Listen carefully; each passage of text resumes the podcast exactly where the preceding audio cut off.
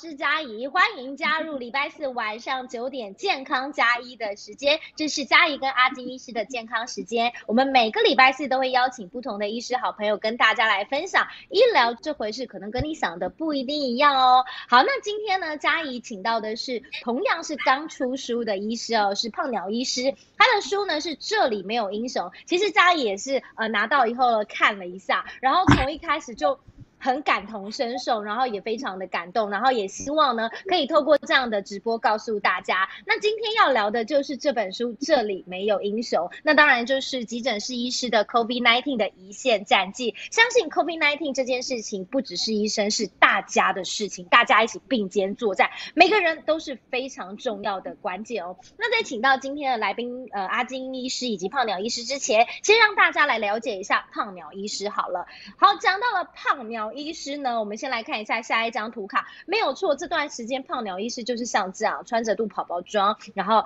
呃面对每一个需要他的病人。那他是货真价实的急诊科医师，很可爱。在他的书里，他讲了每天起床，他对于他的三伤，包括了情商、智商、逆境商数都没有的自己，他却觉得他自己敢选这一行，医疗这一行很震惊。但是他还没有辞职的打算，所以其实，在医疗这个道路也让他学习了非常多。那胖鸟医生说，他自己的想法很古怪，行事大部分是靠直觉，而且胖鸟医师还是个才女哦，她拿过了不少重要的文学奖项，也难怪在看这本书的时候，我觉得又有很多的文字，它可能短短的一行，可是含义却非常的深。那另外呢，为什么会出这本书？我觉得这句话非常适合告诉大家，他说。唯愿在奔腾变动的世界里，以一支笔写下我所爱的人，我所不愿忘记的事，以及希望可以。传达给越多人越好的广阔以及勇气。当然，大家都知道医疗这个行业是非常的繁忙，但是呢，不管是胖鸟医师，或是阿金医师，还是嘉怡，其实我们都很愿意用不同我们的时间，还是希望可以用自己的力量，然后带给大家医疗产业更美好的环境。那马上就来欢迎我们今天的两位来宾，我们欢迎阿金医师以及胖鸟医师。大家好，两位好。Hello，阿金医师你好，胖鸟医师你好，你好，好，那胖鸟医师也稍微打个招呼吧。大家好，观众朋友好。好，那今天呢？你知道阿金医师跟嘉怡都很喜欢找不同的医生，然后来到呃礼拜四嘉怡跟阿金医师的健康加一，就是因为想要用呃直播的方式来讨论呃出书这件事情。但是书本是一本，但是里面的含义却非常的深。首先呢，要先请胖鸟医师先来讲一下，呃，你在书里讲了急诊室是一个很疯狂。充满了变数，考验情商、智商，还有灵机应变。同时，它也是一个团体作战。来讲一下你的急诊室的生活好了。哦，好，谢谢主播。那呃，我觉得在用我的角度来看，急诊室很像是那个电影里面那个人间跟阴间的中转站，有没有？这样讲会不会觉得有点可怕？会不会很多人都不敢？不会，很真实，很真实。你永远不会知道下一个进来的会是什么样的病人，然后你也没有办法拒绝任何的病人。那不管你是富翁啊、显贵啊、游民啊、精神病患啊，通通都会来到急诊。然后你的工作就是让他们去到一个更好的地方，譬如说到阿金医师的手上这个样子。嗯，对，其实其实，在书里，呃，我觉得有一段话让我觉得非常的有印象，那就是急诊室是个疯狂的地方，就像刚才胖鸟医师形容，它有点像阴间跟阳间的中间的交界点。然后呢，它同时是个团体作战，而且速度非常的快。像在书里，呃，我记得胖鸟医生就写了，你可能才在处理这个 case，这个 case 可能都还没处理完，下一个 case 就推进来。有没有这样比较印象深刻的故事？胖鸟医师来告诉大家，阿金医师也可以分享。一下，我们先从胖鸟医师开始好了。呃，就是呃，有的有，我觉得的最震撼、碰过最可怕的一个晚上，是我当住院医师的第一年。那个时候就是连续来了，因为我们的其实白天的，就是我们的人力其实配置的并不多。那呃，就是同时来了两个欧卡，所谓的欧卡就是在到院前心跳停止，然后你需要做全套的大急救这样。那在这两个欧卡的人进来的时候。就突然手上本来有的病人又有两个人因卡，因卡就是在医院里面心跳停止。那这是其中一个人还要装叶克膜，对，那就变成四个人同时要急救，然后其中一个还是外伤的，是创是创伤的。那个晚上真的是我经历过最可怕的晚上，直到我碰到这场瘟疫之前最可怕的晚上。所以那时候真的是给我震撼教育，你每天没有准备好，你就是不要来上班，否则就是呃。不需要你这种冗员，你随时都有可能会就是要冲进去浴血奋战这种感觉。对，那时候我是被喷到一我的那一组，哇，喷的全身都是血，对，真的叫做浴血奋战。这也是我喜欢急诊的原因吧？急诊就是你可以站在第一线享受那种快感，对。对，其实好像可以了解，就像我也很喜欢采访呃第一线的呃新闻，原因是因为你呃完成了这个成就，把最真实的东西报道给大家，你会觉得很开心。就像胖鸟医师，如果有办法协助病患得到很棒的治疗，我相信也会是很开心的一件事情，也是支持你的呃下去的动力。那阿金医师呢，让你印象最深刻的时候，就是也是 case 不断的时候，嗯，我们 case 不断的情况比较少啦，因为。第一个是我们跟急诊的特性不太一样，是我们的床数是固定的嘛。像我我负责的就是 ICU 里面就是十床嘛。那那我们当然就是比较害怕的就是呃空胎多床，因为我们空胎多床就是要看急诊的状况。比如说急诊的状况，他来四个，可能只剩下我那个 ICU 有剩四张床，那四个接下来就是我们全接了哈。所以大概都是会碰到的是这样的情况啊。如果我我那个 ICU 都满了，那那就不会再接了，就不会再加床。跟急诊的状况不一样，急诊是满了以后还可以陆续再来，除非就是跟消防局报说满载，哦，那病人才不会再送上来，不然他们还是会继续接。嗯，所以我我那个像呃胖鸟医生讲的这个很忙碌的这个情况，大概都已经是在二十年前的事情了，所以我现在大概不太会碰到这种这么忙碌的情况了。嗯嗯，那阿金医师想要问一下，嗯，阿金医师想要问一下，如果拉回到二十年前，那个时候的你也是跟胖鸟医师一样，一开始是先很震撼，花了多久适应？还是其实大家都是天生当医生的料，很快就可以适应这个节奏呢？阿金医师，那个可能就是当上主治医师以后，通常第一年、第二年都会有这种震撼的日子啊，哎，大家都都要两三年以后才有可能，就是因为。呃，跟胖鸟医生现在不太一样嘛，他现在是总医师嘛，总医师就是上面还有个主治医师扛着这样子。到你当上主治医师，一觉睡醒的时候，你就是主治医师了。那那个可能就就是你要负责处理。那呃比较大的急诊的话，可能一个晚上还有两三个线别，就是两三位主治医师在上班嘛，哈。那 ICU 的情况就就不太一样，ICU 就是你那个 ICU 可能就是你你一个医师在上班的。所以我们我们就会那个资源可能就会比急诊还要少，但是我们相对进来的那个数量其实是可以比较能够掌控，急诊就比较不能够掌控进来的病人的数量。嗯，难道陈难道陈医师不会接到电话说：“喂，阿金医师，不好意思，我们又有一床要入，可以挤床给我们吗？” 难道不会叫这种电话？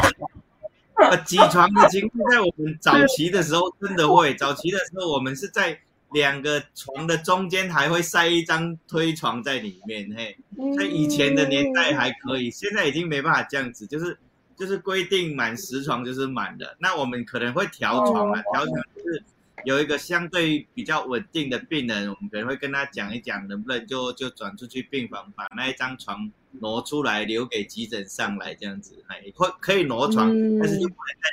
再再加床进来了。哦，有我听到这里以后。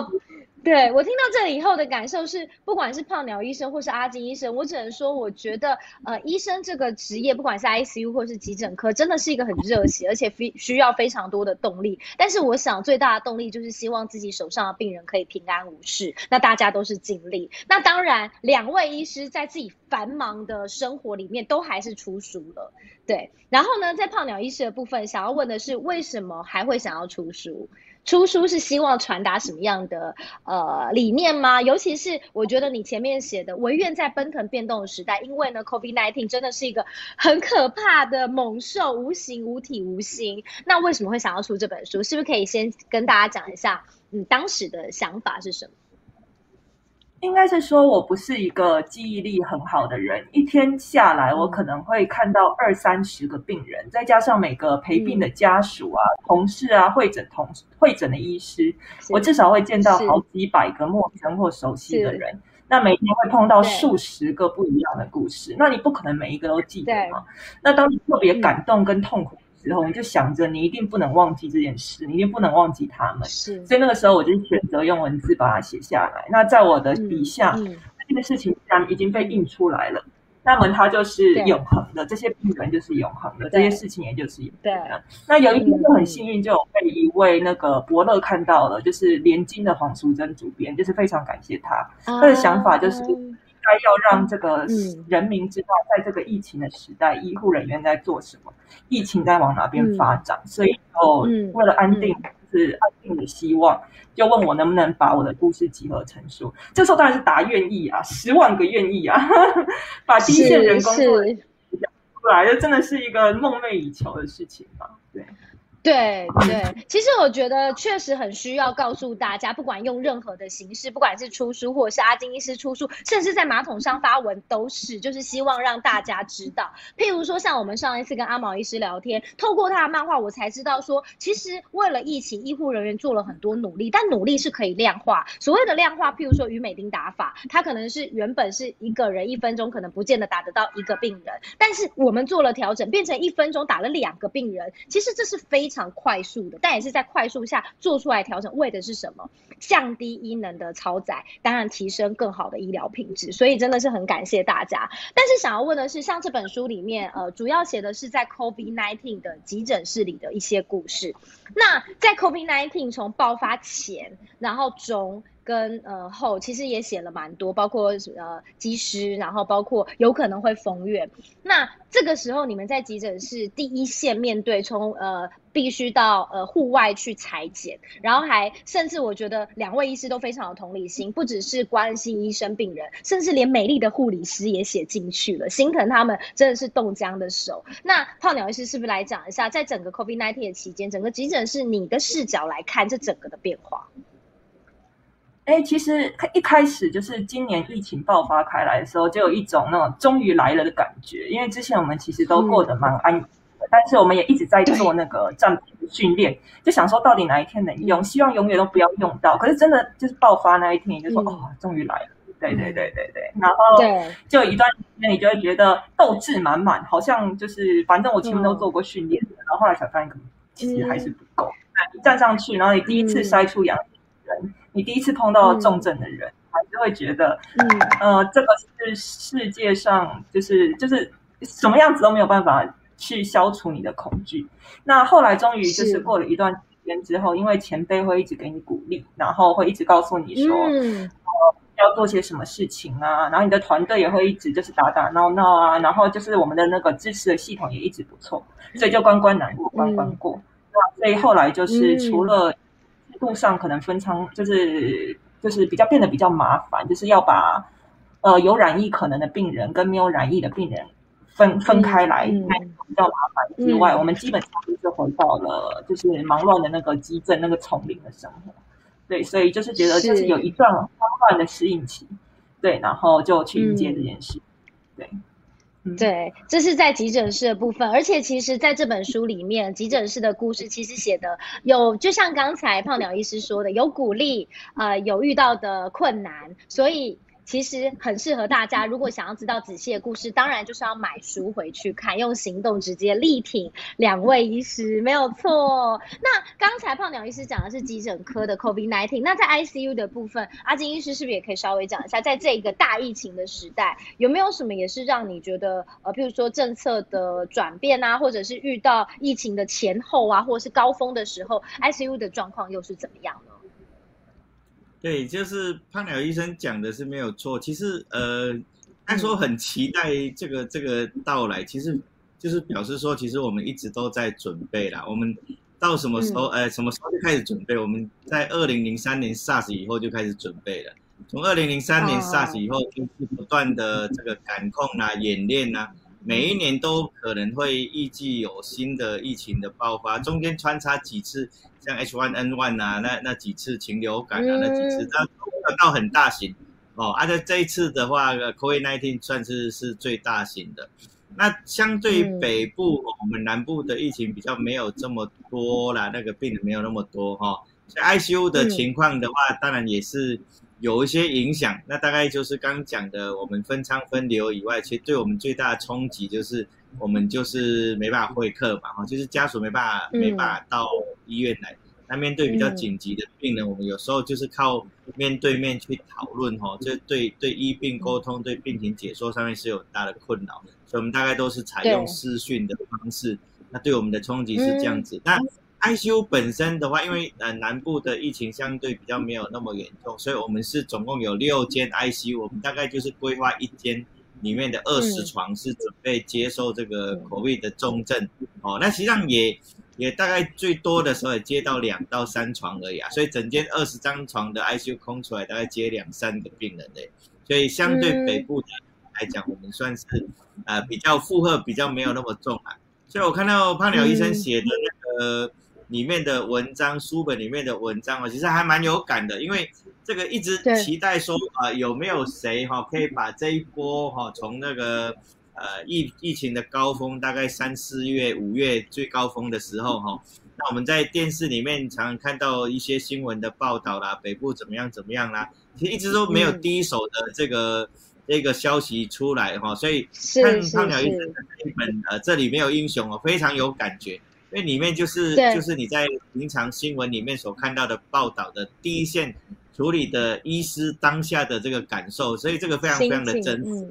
诶，包括说我们可能看到那个报道说，哎，在在外面紧急插管啊，帐篷底下，哎，原来就是就是他们碰到的这个情况。我们来请康鸟医生再补充一下，他在举手了，哎，对。对，我其实其实想要问陈医师的，就是阿金医师，相对我的经验好像丰富了很多。就是譬如说 SARS 啊，然后 H1N1，那个时候应该还在比较久的时候。那这样子，陈医师在碰到这些状况的时候，应该比较没有像我，就是有这个慌乱的期间，对不对？就是没有这个 learning curve。都已经有这个预期了，而且中间大概也都是不断的演练了哈，只是只是不太知道说，哎，这一波来，其实真的还是有有超乎我们的想象的，呃，比我想象的那个规模大的多了哈。所以 SARS 的时候，呃，所以变成这一次 COVID 一开始，大概在二零二零年年初的时候，甚至二零一九年年底的时候，其实那时候就已经嗅到说，哎，这一波会是一个。严重的疫情，然后我们就是在在脸书上面就不断是呃的分享这个讯息啦，然后用 SARS 的经验来来跟大家分享说，哎，这个不要慌乱呐，不要失去彼此的信任呐，然后这个不要排挤啦等等这些，因为那时候就已经遇到这种事情了，所以可以提前去去提醒民众这样子，所以我觉得说，胖鸟医生把这些故事写在书里面，好像是非常重要的，就是让民众知道说，哎，我们在面对这样子的疫情的。之后，我们的医疗人员是怎么样来去面对的？啊，你中间可以看得到，其实，不管是 SARS 的时候还是现在，我们其实一再强调的是，或者是这个这个从西班牙 流感一九一八年的时候哈，其实唯一不变的就是，你看到医疗里面其实是不会有逃兵的。所以不管在怎么严峻的情况底下，怎么困难，其实这个医疗人的使命就是我们就是帮大家守护下去这样子。所以应该民众跟医疗人员之间就是要彼此的尊重信任，好啊，我们的共同敌人就是疾病嘛，不是彼此这样子。所以我很高兴看到这个这个书里面其实很强调的几个事情，一个就是团队合作，这里面没有个人的英雄，我们靠的就是团队。是。第二个。里面还有很多是有这个同理同理心的展现，就是胖鸟医生在看病的时候，还会去看到病人、看到家属的需求，这个是非常棒的事情。对，没有错。而且像刚才阿金医师说的，不管是胖鸟医师刚进医疗呃第一线，或者是已经好多好多年的阿金医师，其实有没有发现初衷都没有变，大家都还是记得。因为我记得在这本书里面，刚才阿金医师提到两个重点，一个是很多的小故事，像嘉怡印象最深刻的是，因为自己是妈妈嘛，我记得胖鸟医师有讲一个是小朋友好像要呼吸器，但是因为 COVID nineteen 的关系，所以有一些呃治疗他。他没有办法做了，所以看着小朋友一直上气不接下气，其实不只是妈妈，医生也跟着很心疼。所以我看到那一段其实是呃有点流泪。那另外阿金医师提到了一个，不管是胖鸟医师或是现在的阿金医师，阿金医师虽然有点年纪，但是也是回到胖鸟医师的初衷，其实讲的都是一样，没有变，经历很多但没有变。这本书里有一句话，我想读给大家听，那就是。作为医师，我踏入医院前，我可是发过誓的。我觉得这句话不管经历了多久，我每次看到这句话，我都会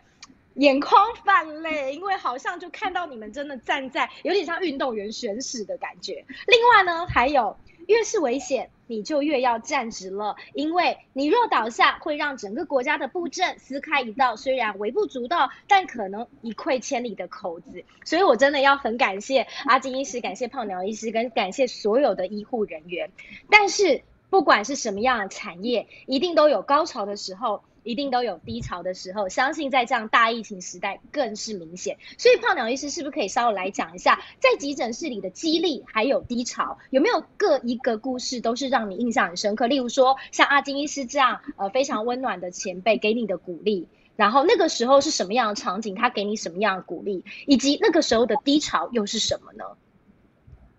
哎，我觉得最近在修炼的事情，其实就是不要让情绪上上下下起伏太大，这对病人对还有对我都没有什么好处。但是最激励的时候，阿金医师应该很常碰到，就是你把欧卡或心卡，就是我们刚刚说那个心跳停止的病人，让他 Rusk，就是让他心跳自动复苏的那一刻。或者是你接到半夜突然看到那个主任传来的消息，说你们昨天救的病人或好几天前救的病人，大脑功能正常出院的时候，那因为最近就是我算是慢慢在升级了，所以有的时候我会主导一些急救。那主导急救的时候，如果我成功了，那种成就感跟价值感真的是无可衡量的。不过真的也是要拜托 ICU。我们虽然把人家 ROSC 了，然后说不定后面那个病人还要就是面临很多洗肾啊、肺功能复原等等的，那就真的还是很感谢，就是 ICU 的单位，就是帮我们做这些事情。没有这样子，整个医院整合的合作，我们是做不来的。对，所以偷偷在这边为急诊感谢大家。那还有低潮的时候，应该就是一天面对很多病人，然后就是尽力却还是没有得到正面回馈的时候，不管是死神。然后，呃，还是很无情的带走了我很努力去救的那个人，还是阿金医师啊，那个什么天边孝子啊，傲性行为啊，这样子，就是明明就很，嗯，可是还是会被家属跟病人鄙视的时候，就像是尽力着爱着一个人，却没有得到回馈，那种被渣男辜负的感觉，有没有？会觉得自己想起，对，可是。呃，最近就是我的所有的前辈啊，我一直在想这件事情，就是所有的前辈在我踏入急诊的那一刻，都会告诉我说，所有你的决定都应该是围绕着安全的病人的安全做决定，而不是就是以你个人的情绪。所以你只要站稳那个脚步，就是你的中心是对的，做什么事情都不能质疑。对我就觉得每次就是被逼到，我就想了这句话，那就会就是会又站起来这个样子。嗯嗯好，那相对于胖鸟医师，阿金医师就是前辈啦。那阿金医师是不是可以稍微讲一下？通常对，其实蛮多，就是我觉得前辈像嘉也是，我觉得有时候稳定很重要。有时候可能看到阿金医师就觉得很有安全感。所以阿金医师，我想要问一下，像譬如说有的时候你呃面对譬如说呃像胖鸟医师啊，或者是一些呃新进的同仁啊，有没有什么会想要最常讲的话是什么？最常讲激励的话是什么？或者是你自己年轻的时候，回想二十年前，你还是呃呃像年轻的医生的时候，那个时候你印象最深刻被长被前辈鼓励的话是什么？坐直听训。其实就随着时间的进展，到你到这个白头发的时候，这个心境上就会转变的哈。像像胖鸟医生的这个年纪的话，当然就是最有成就感的，就是刚刚讲的心跳停止，你急救。把他救回来啊！救回来以后，不是救活，还还会清醒哦，还可以还可以走的出院，那个这个成就感当然是很高的了哈。但是随着你的年纪的增加，啊，你可能就会碰到的，就是有的是救不回来的哈，或者是这个这个那时候当然是会有挫折。而到我们这个年纪的时候，那个救不回来的，从挫折感里面怎么再去把它转换成一个比较正向的？这个这个这个哎，这这个这个这个正向的想法也是蛮重要的，所以才会讲说，嗯。就面对这个没办法救治的病人，我们其实还可以做一些事情，就是除了挫折感以外，我们还可以救家属嘛，哦，所以变成那个对转念重要。所以你面对一个，哎，这个已经呃，比如说脑脑缺氧很严重了，脑干已经衰竭了，那你知道说这个死亡是预期中的事情，那你那个时候可能会很挫折，我这么努力了，为什么他还进展到脑干衰竭呢？哎，跟那个时候嗯。年轻的时候会这样想，年纪大了你就会想说，嗯。哦，那既然已经没办法努力了，就我们可以来帮忙他的家属，减少他们的内疚指责、哦啊，所以你的治疗对象就会转换成这个家属。所以有时候当家属可以放下了，然后最后病人呢没有没有经过非常折腾的情况底下，比较平顺的往生了，哎，这个也会变成是我们这个时候的年纪的成就感。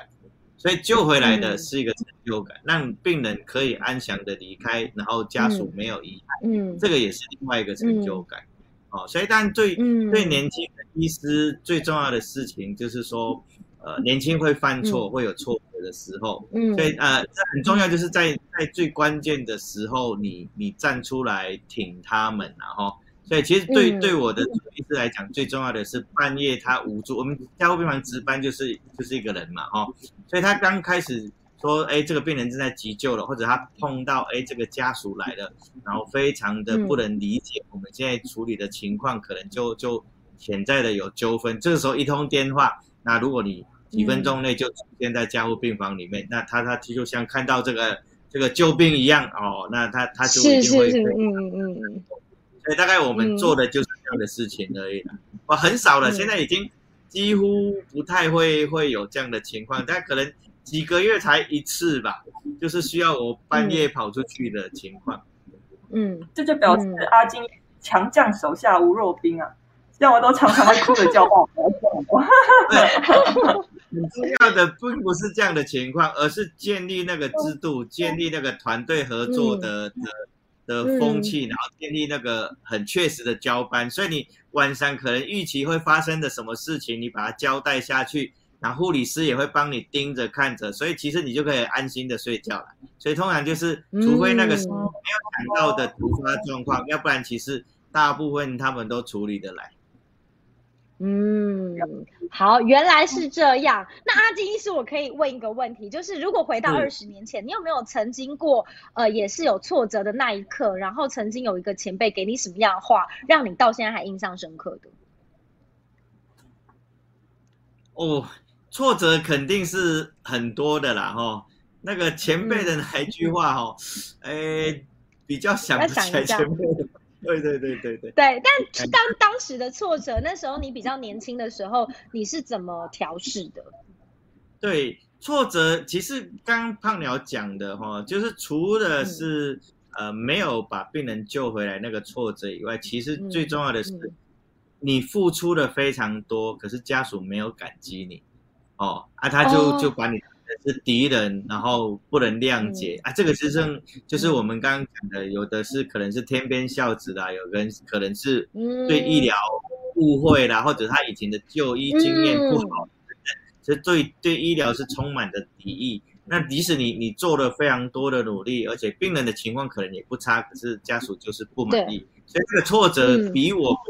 尽了全力没有把病人救回来的的情况还要更大，还要更大。嗯，哦，那那个是嗯尤其是当这个嗯。这个误会大到说，哎，他他要给你提告的话，那可能就会对一个医师哈的的职业的生涯里面，实际上是非常非常大的一个梦魇，非常大的一个一个挫折。有人可能就因为这样的一件医疗纠纷，就就就把这个这个当医师的这个热情啊，都都浇熄了，然后就选择就选择离开了，或者就选择当职业的作家，就不再当急诊医师了，嗯就非常的可惜了嗯哦。所以要要要嗯爱护、保护好这个愿意站在第一线，对，为各位急救抢救，守在鬼鬼门关前面去守护大家健康的这些医师然后好好的去跟他们。合作，我们是伙伴的关系，不是敌人。对，没错，阿金医师讲的，呃，我觉得很有同感。我相信胖鸟医师也是。刚才我们两个都一起的点头。就像刚才，呃，我觉得最大的挫折应该不是大家都会尽力，而是呃想不到做了这么多，竟然是这样的误会。就跟我跟阿金医师之前曾经呃一集是在讲医疗录音一样，因为最后其实受伤的还是。就是病人这样对待，可是其实受伤了，有没有想过是自己？因为你教习了一个很热情的医生，就像医疗录音一样，你原本想听的到底是你想听的话，还是我告诉你实话呢？所以我觉得这件事情其实非常的重要。那刚好也是衔扣我的下一题。那就是胖鸟医师想要问的是，刚才有讲了，急诊室是个很疯狂、充满变数、灵机应变、生理时钟作战的团体作战。就想要问一下，像在急诊室里，通常这么紧急，一定会遇到比较激动的病人。那想要讲的是，你第一次遇到急诊比较激动的病人的时候，那个时候，呃，你有比较印象深刻的例子吗？那个时候你怎么想的？最后怎么调试的？哎，其实我们心里都会想，那就把他打昏插管送加护病房吧。好了，那呃，当然不是了，当然没有这样做过。对啊，就是，对，第一次碰到应该最害怕的时候是有一个海洛吸海洛因的病人，然后那时候我值的是护理站，然后是吸海洛因他。但是这种病人通常都会跟你讲说我是被人家下药，对，然后 你就知道明明不是，然后他就真的有那个住院的需求，而且就是，可是他后来就是死了，然后就跑来找你，然后就就是说你要出院，然后因为他就很凶，然后会一直骂你，就是不雅的话，然后拿东西做事要打你，然后那个时候你就知是真真的觉得就还蛮害怕的，然后因为我们都会发一个小的按钮，就是按那个红色的。按键，然后保全就会来救你这样子。那天我刚好没有带，就乱全身乱摸，然后哇哇，糟，今天刚好没有带到，怎么办？然后就偷偷的往后退，然后用那个电话院内广播说：“保全请到一号护长这样子。对，那后来他的老父，嗯，他爸爸在旁边也没有劝他的意思。对，然后就后来。结果保全还没有来，是我的学姐来了。我学姐很矮很小，只在一百六十几公分。她先来，第一件事就先挡在我的前面，然后就跟那个家家属说：“呃，她现在需要住院。那如果你不想要让她住院，你就要就是你把她带回家，一定要自己处理。反正就是合情合理、和颜悦色，然后就是把肠做一个降温的处理。对我们就是说，就是用怎样的降温，就是。”躲开你们正在起冲突的这两个人，然后把他情绪平复的样子。哦，那个时候就觉得，学姐是在我心中真的是神力女超人一样，就小小只的还挡在我我的之，那那个就给我一个很震撼的体验。对，可是可惜我没有学到。我第一次就是碰到说真的有人对我肢体暴力的时候，其实我初中也有提到，就是有一次就是第一次我对嗯肢体暴力的时候，我真的就是发狂，就是。不叫发狂啊，就是觉得很很生气，生气。就是嗯，对，然后就是要跟他，就是当然不会跟他打架，就不不雅呀的一个女生，对，就是跟他对。讲他争一口气，就是把那个理讲清楚。那这就跟刚刚讲的完全相反，其实应该要降温才对。那那个时候就是还是靠他的同仁来把我拉开这个样子，所以这就是我觉得我一个应该要修炼的地方，不然这样子是没有办法好好的引领或者经营这个。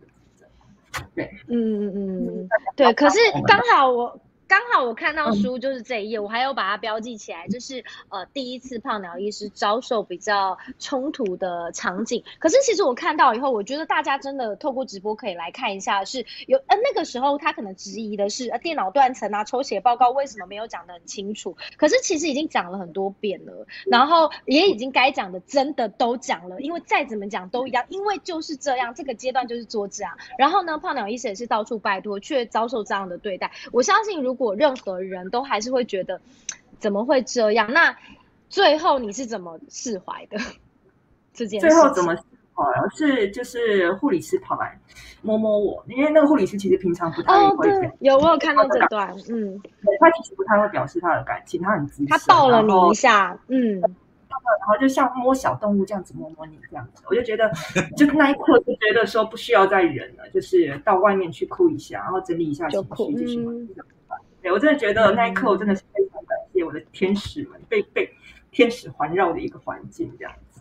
嗯，对，那阿金医师呢？有没有遇过类似的状况？然后你是怎么处理，或者是你的同袍遇到，你怎么建议他们？哦，这个其实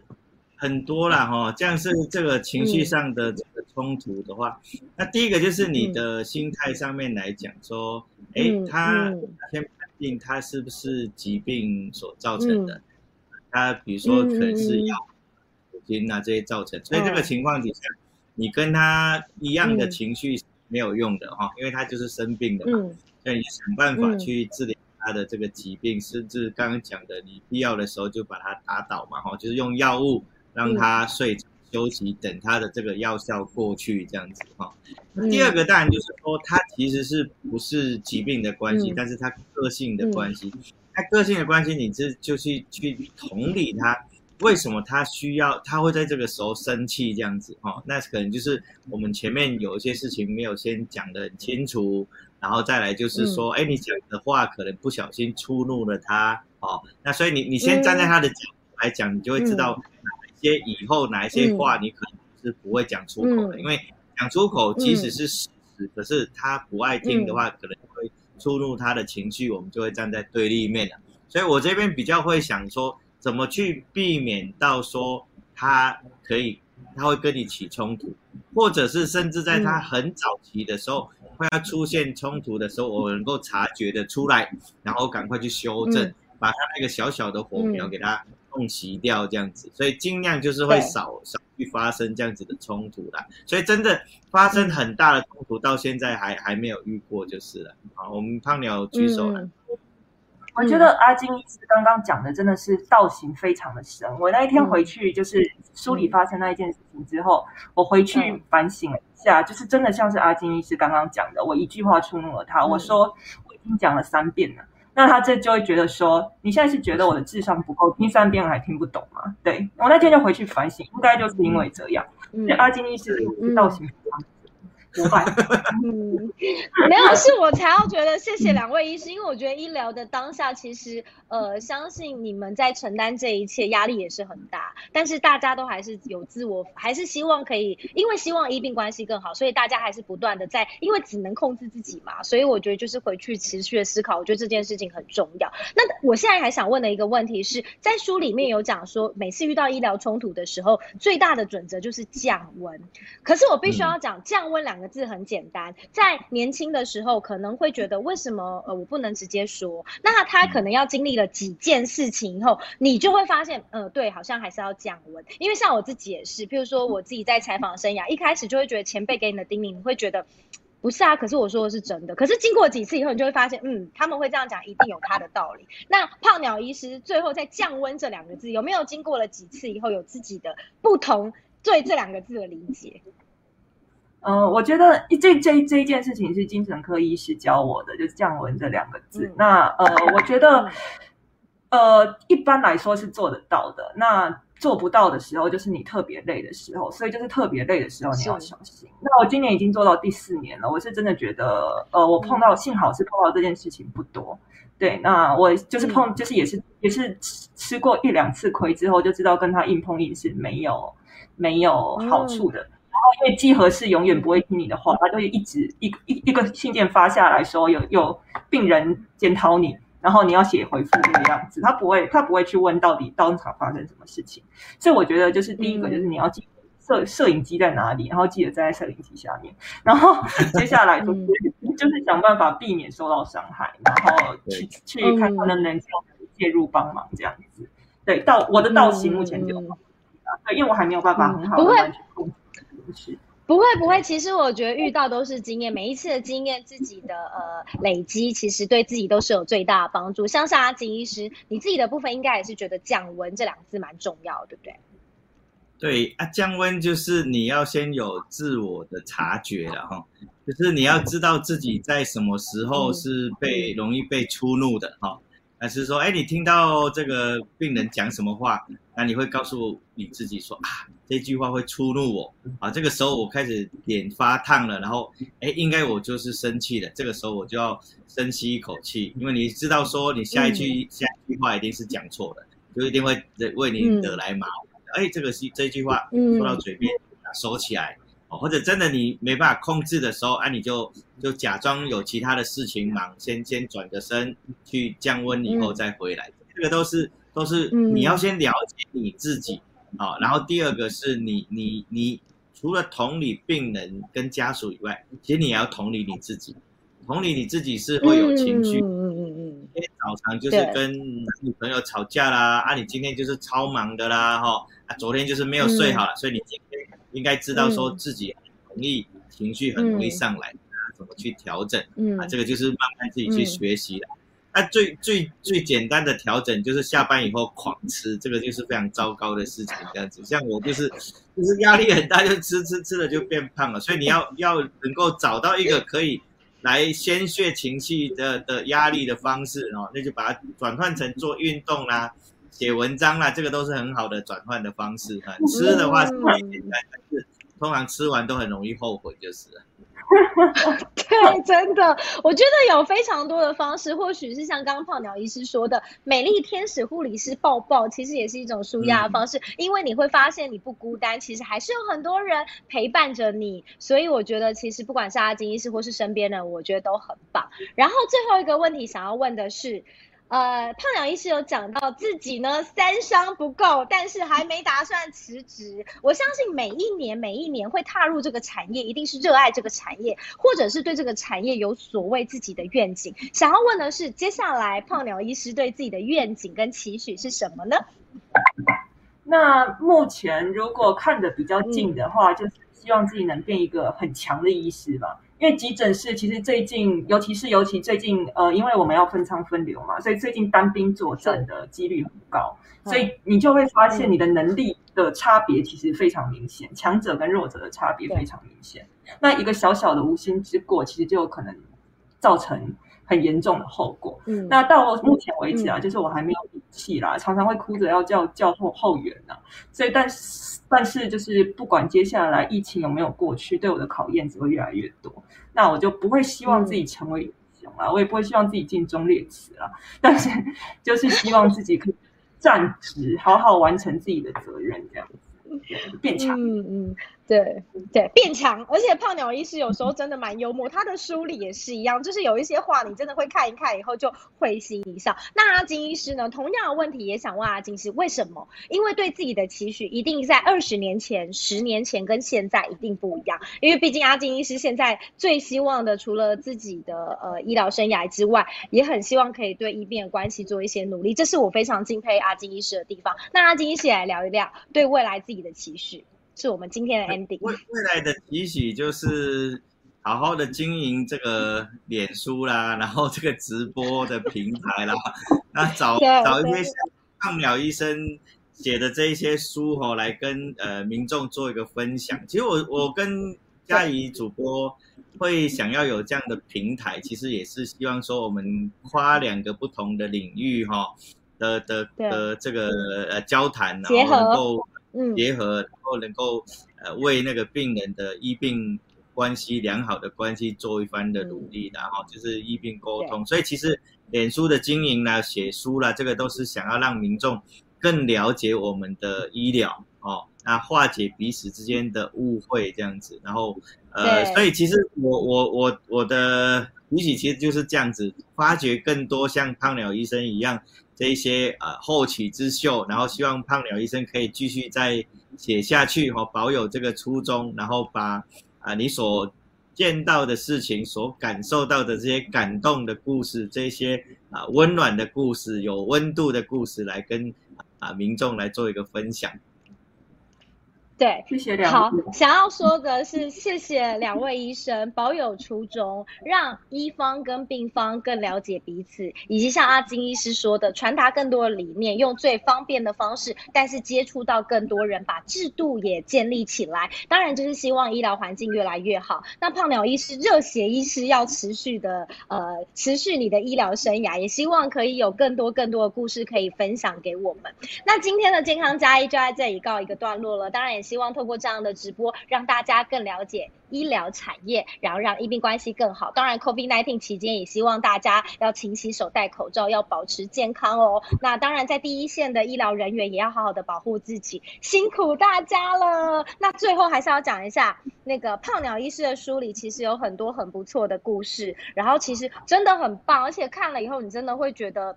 很有感觉，你会觉得真的是谢谢他们为我们尽力，不管是阿金医师或是胖鸟医师都是。那当然也希望有很多这样的医师可以一起加入我们的直播，让医病关系越来越好哦。那我们今天的关的直播就要在这里告一个段落了，感谢胖鸟医师，感谢阿金医师，感谢收看直播的大家。那我们就下个礼拜再见喽，拜拜，